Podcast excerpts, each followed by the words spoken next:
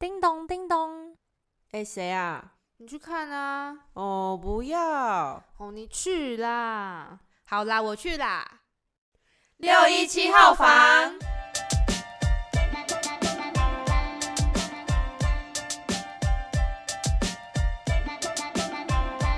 欢迎来到六一七号房，我是摩卡，我是阿朱，又来到了我们的敲进你的心。今天要邀请到的一位嘉宾呢，他的人生非常的丰富，有时候也挺疯狂的。他也有一些有趣的经验，那我们今天会来跟他聊一聊。那他的名字呢？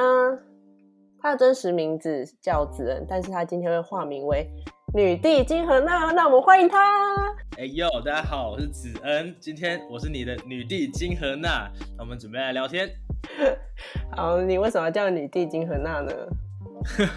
说来话长啊，你知道西颜社加我们班男生这一大群的集合体，最近很流行玩《三国志战略版》，然后我们当初创账号的时候，大家决定就是每个人都要有自己的在里面的一个虚拟身份。嗯，我是女帝金荷娜，所以基本上我是一个我在游戏里面就是在当网络人妖。之前 Deb 有一门课就是要写什么规划的，你不是说你未来会走上红毯吗？这个目标还有在你的现在的目标里面吗？一定会有啊，但是这个跟我的名字来源有什么差别？因为女帝金荷娜，所以要走红毯。女帝金荷娜要走红毯，好啦，你你居然你想象中的女帝是这种角色？你的女帝是那种金钟女影帝的那种帝吗？嗯嗯嗯嗯嗯，不是，战争游戏当然是帝王武则天那种类型的。哦，你讲你想的太西式没有金荷娜太女艺人的感觉。哦，那种会走红毯，然后穿着礼服的那种。对啊，女帝朴信惠就不行，是不是？还是你觉得她的名字不辣，金荷娜最辣？金荷娜是我能想到中最辣的，所以喜欢辣妹是不是？必须的吧？笑死！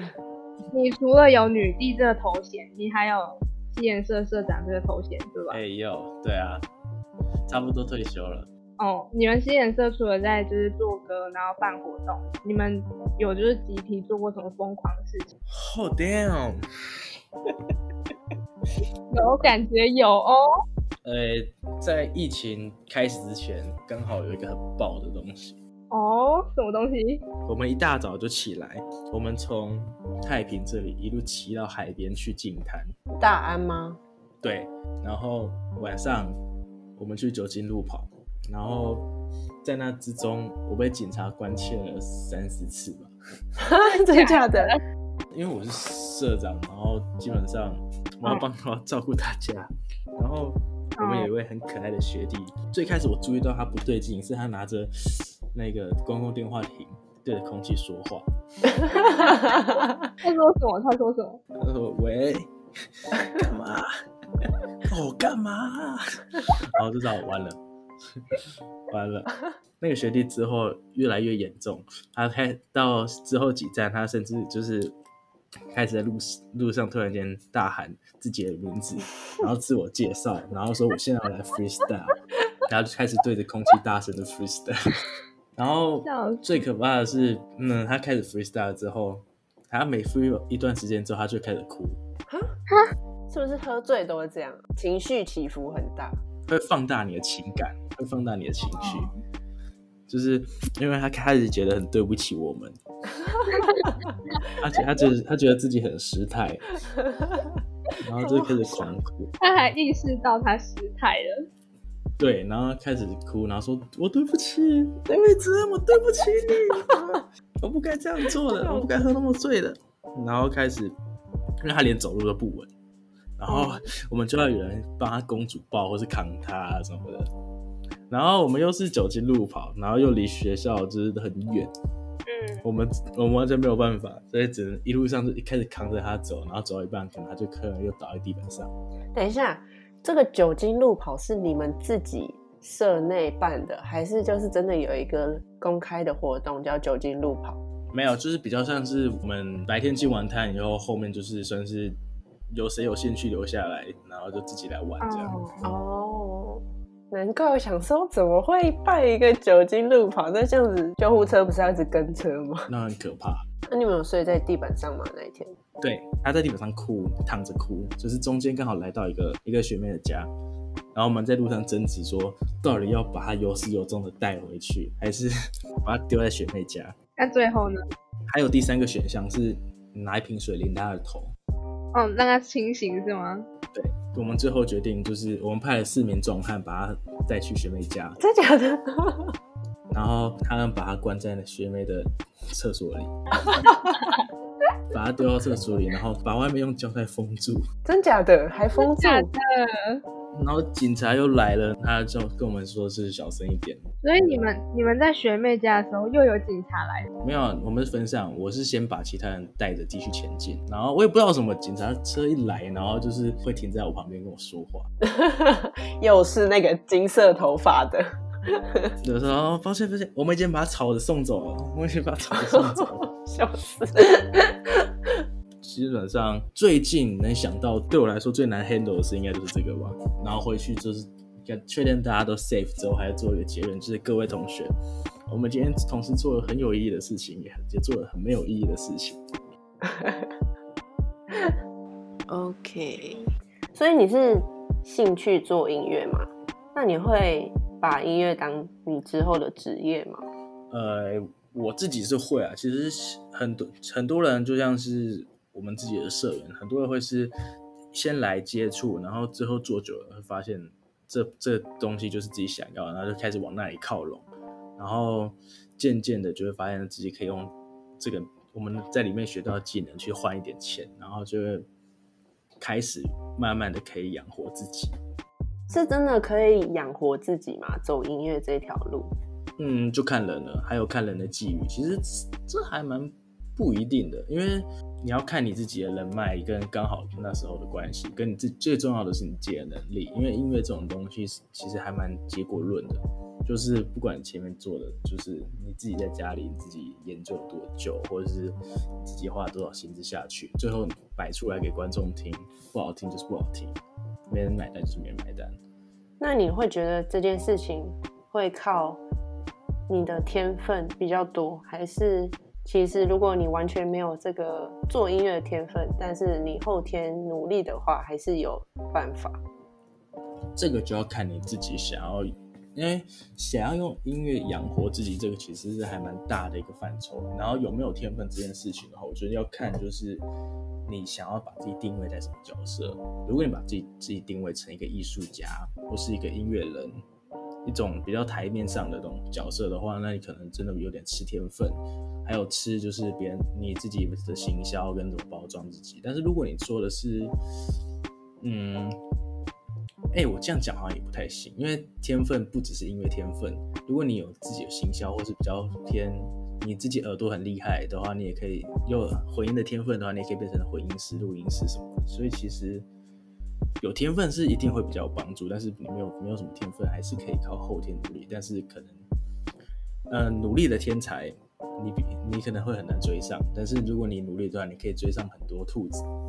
那我们现在想问，就是你应该是因为想要去外国学习音乐相关的事情，所以才去交换学生的吧？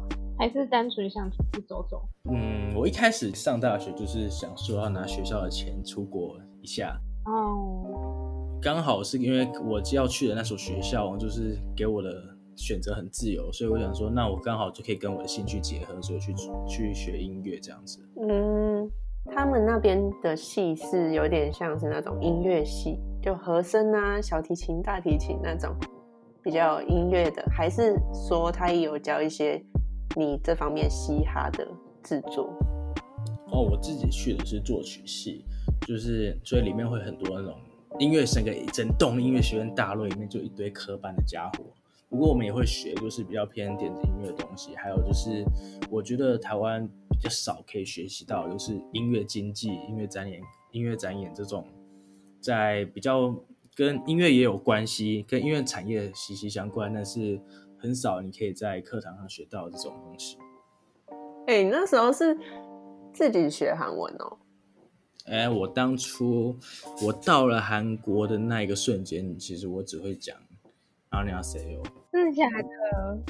然后是开始上课，我额外跑去报那个语学堂，就是韩国那的语言学校。我是靠着那个，所以才有办法，就是从零然后开始变成，就是可以在稍那边稍微生活这样。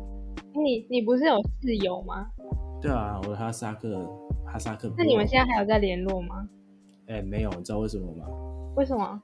因为我们两个用的社群软体完全交叉了。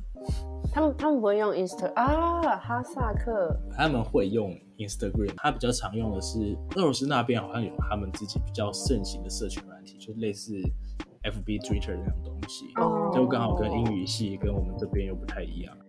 对啊，切回正题，就是你去韩国之前对韩国的想象跟去了韩国之后的想象有没有什么差别？文化冲击啊，或是让你觉得很有趣的地方或是事情？老实说，我去之前是没有什么，没做什么基地的想象。基本上我去之前，反而是会觉得说，有点，我期待的反而不是对于韩国这件事期待，我是对于女子大学。哦，当你自己要一个以男性的身份闯入一个女子大学，这是一个非常有趣的事情和人生经验。我那时候，我所以，我那时候其实去对韩国没什么激烈的想法，我反而是在想女子大学到底是会是怎样呢？Let's find out。那你踏进那个校门有什么感觉吗？香香的，很漂亮，很漂亮。我说学校，我说学校。哦，OK OK OK。所以人长得不漂亮是吗？嗯，没有没有没有。看地区，看地区是什么意思？就是，哎，我在的地方是女子大学，所以女生的数量会比较多。然后，其实基本上数量多，然后那个基数也会大，所以你容易看到漂亮的，也容易就是会有就是比较普通的。但我这样讲好那个，我好坏哦。那你有发生什么有趣的事情吗？就是真的很好笑，是觉得哦很疯狂。真的很好笑，很疯狂吗？其实你知道我在韩国最最大的朋友圈其实是俄语系的吗？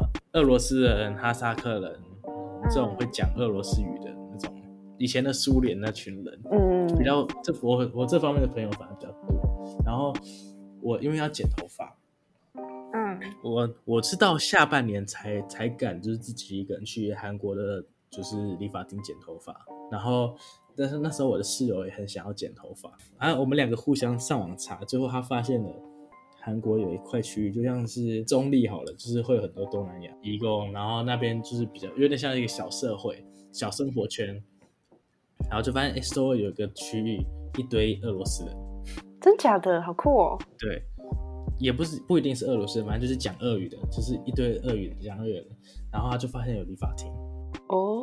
哦，然后我就被他拖去了。